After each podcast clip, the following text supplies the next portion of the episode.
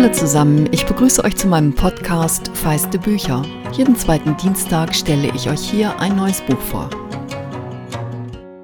Ihr Lieben, viele von euch kennen vermutlich den Spruch Don't judge a book by its cover. Ich habe darüber diverse Diskussionen geführt.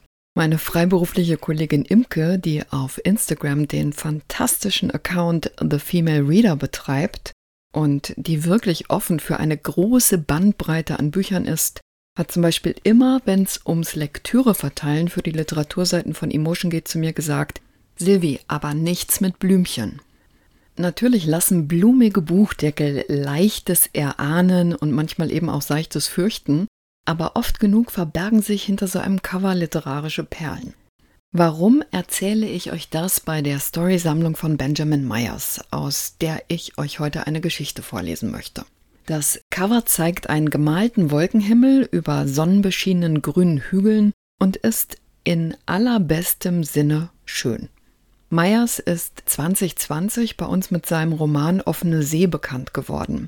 Eine Coming-of-Age-Geschichte, in der kurz nach dem Zweiten Weltkrieg der junge Robert bei einer Wanderreise auf dem Anwesen einer unkonventionellen alten Frau namens Darcy landet. Das ist eine Begegnung, die beide verändern wird. Der Roman ist 2020 zum Lieblingsbuch der unabhängigen Buchhandlung gekürt worden und es ist eine wirklich warme Geschichte, die ich auch sehr gerne gelesen habe. Wer nun das Cover dieser Geschichtensammlung sieht, das so schön mit dem Titel der längste, strahlendste Tag zusammenspielt, wird sich beim Lesen vermutlich die Augen reiben. Denn diese Sammlung, die Stories aus 15 Jahren umfasst, zeigt einen Benjamin Myers, der diesmal sehr abgründige Geschichten erzählt. Mal lotet er diese Untiefen fast zärtlich aus, dann wieder ziemlich tough. Die Stories spielen in unterschiedlichen Zeiten, manche entfalten wie zum Beispiel die titelgebende Geschichte, eine geradezu archaische Wucht und eine andere fängt auf nur anderthalb Seiten den Lauf der Zeit über Jahrzehnte ein und gibt ein Gefühl von Ewigkeit.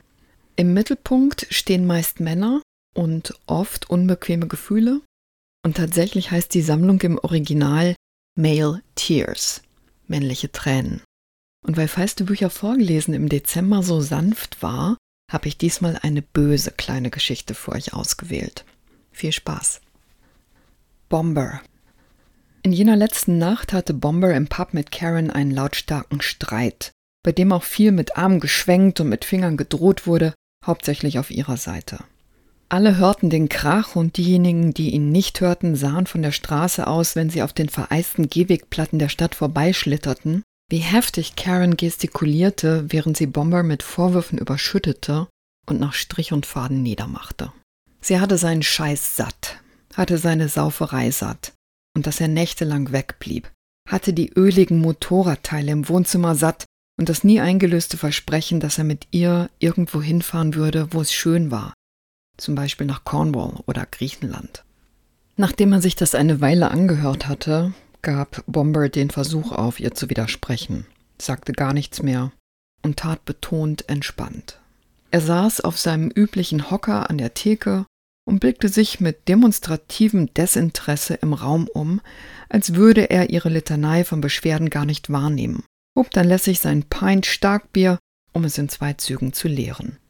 Für jeden, der ihn kannte, war das einfach Bombers übliche Masche.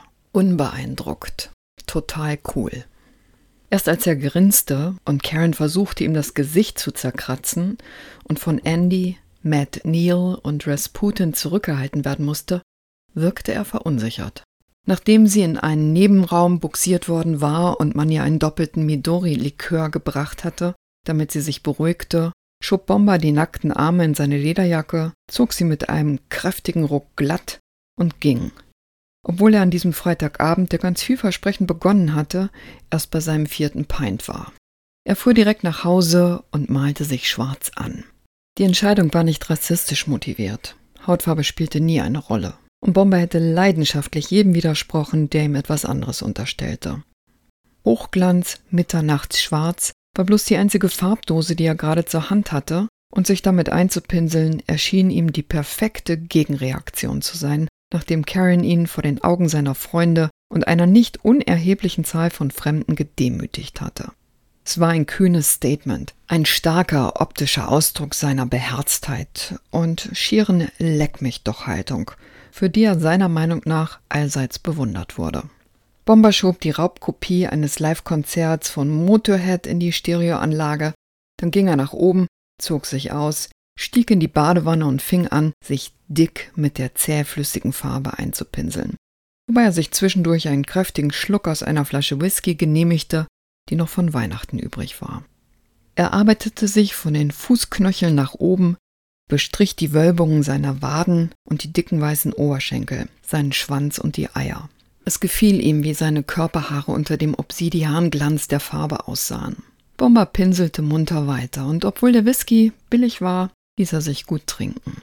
Ein Mixer wäre schön gewesen, dachte er, aber er war mit seiner Selbstbemalung zu weit fortgeschritten, um den kreativen Flow zu unterbrechen. Stattdessen gab er ein bisschen kaltes Wasser aus dem Hahn der Wanne in die Flasche. Seine Arme und Hände waren schwieriger zu streichen, weil er dauernd den Pinsel von rechts nach links wechseln musste, und sein Rücken blieb bis auf ein paar unordentliche Striche größtenteils frei, da er nur die Schultern und einen Teil im unteren Bereich bemalen konnte. Doch da war Bomber schon sehr betrunken und von den Dämpfen war ihm ein bisschen komisch zumute und seine Technik wurde schludrig. Er hatte ein enge Gefühl in der Brust. Eine Zigarette, dachte er. Eine Zigarette würde den Geruch überdecken und die Luftröhre freimachen. Bomber malte rasch sein ganzes Gesicht an. Vom Hals bis zum Kinn, vom Kinn bis zum fliehenden Haaransatz, selbst Augenlider und Ohren sparte er nicht aus. Dann warf er den Pinsel ins Waschbecken und kletterte auf unsicheren Beinen aus der Wanne. Er betrachtete sich im Spiegel und war von seinem eigenen Anblick begeistert, war stolz auf seinen Einfallsreichtum und sein Werk. Er war ein neuer Mann, ein besserer Mann. Er sah aus wie ein griechischer Gott oder sowas ähnliches. Er rief nach Karen und dann fiel ihm ein, dass Karen noch nicht nach Hause gekommen war. Also tappte er auf den einzigen Körperteilen, die außer seinen Arschbacken und dem Rücken nicht völlig schwarz waren, nach unten. Es war kalt. Also machte er den Elektrokamin an, lief in die Küche und zündete sich am Gasherd eine Zigarette an, ging dann zurück ins Wohnzimmer. Wollt ihr irren Arschlöcher noch mehr hören? brüllte Lemmy. Ja, antwortete das Publikum lauthals. Wir sind wirklich irre und würden sehr gern noch mehr hören. Die Stäbe des Elektronikkamins erzeugten in der stillen winterlichen Dunkelheit ein weiches, gemütliches Licht, das Bombers neue schwarze Farbschicht nur noch prächtiger wirken ließ. Er betrachtete seine Arme und Beine, als gehörten sie zu jemand anderem, und sie waren mit einem goldenen Schimmer überzogen. Er war eine herrliche Skulptur. Ein Monument des originellen Denkens, und er würde sich einen Drink gönnen, um das zu feiern. Aber die Flasche war oben, und jetzt war ihm sehr schwindelig. Außerdem schien ihm die Zigarette das Atmen nicht erleichtert zu haben.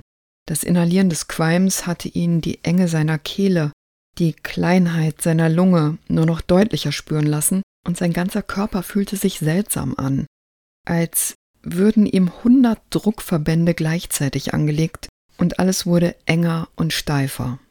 Bombers wild hämmerndes Herz fühlte sich im Käfig seiner Brust gefangen, wie eine Ratte in der Falle. Ihm war wirklich extrem schwindlig. Dann knickten seine Beine ein, aber er schaffte es, sich in den Sessel vor dem Kamin fallen zu lassen.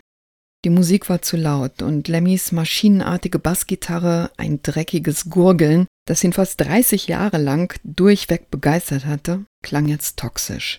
Als würde ein Auspuffrohr den Raum mit Klang füllen. Sein ganzer Körper kribbelte, als bohrten sich schmutzige Nadeln in die trockene Kruste aus Hochglanz Mitternachtsschwarz. Bomber wollte die Musik ausmachen, stellte aber fest, dass er sich nicht bewegen konnte.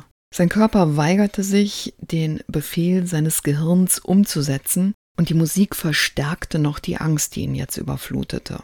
Im eigenen Körper eingesperrt wurden seine Atemzüge kürzer und kürzer. Er rülpste Whisky, und ein bisschen saures Erbrochenes stieg ihm in den Mund. Es kostete ihn alle Kraft, es runterzuschlucken. Das Feuer war heiß, zu heiß. Die Musik war laut, zu laut. Bombers Atem schrumpfte zu einem hoffnungslosen Röcheln. Er saß in einem Gefängnis aus trockener Farbe, die sämtliche Poren verstopft hatte. er erstickte in sich selbst. Ein giftiger chemischer Rausch pochte in seinem Kopf.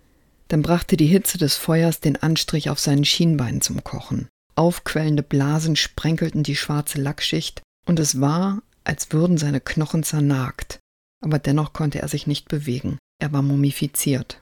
Seine Atmung wurde erst ein stummer Schrei und dann ein Seufzen im Korridor seiner Kehle. Er atmete aus wie eine kaputte Ziehharmonika.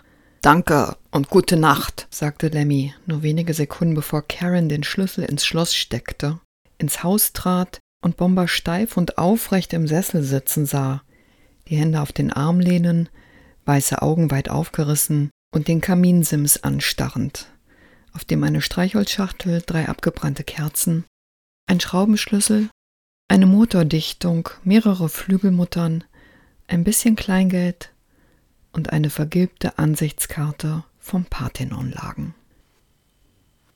Ich hab's euch ja gesagt. Don't judge a book by its cover. Noch nicht einmal, wenn das Cover richtig schön ist. Viele der Geschichten haben mich ähnlich überrascht wie diese. Der längste, strahlendste Tag von Benjamin Myers ist bei Dumont erschienen. Ulrike Wasel und Klaus Timmermann, die schon lange als Team arbeiten, haben die 18 Geschichten aus dem Englischen übersetzt. Das Hardcover hat 272 Seiten und kostet 23 Euro. Ich werde euch übrigens künftig, wann immer möglich, einen Link zu einer Leseprobe in die Episodenbeschreibung stellen. Dann könnt ihr einen zusätzlichen Eindruck bekommen, ob ein Buch was für euch ist.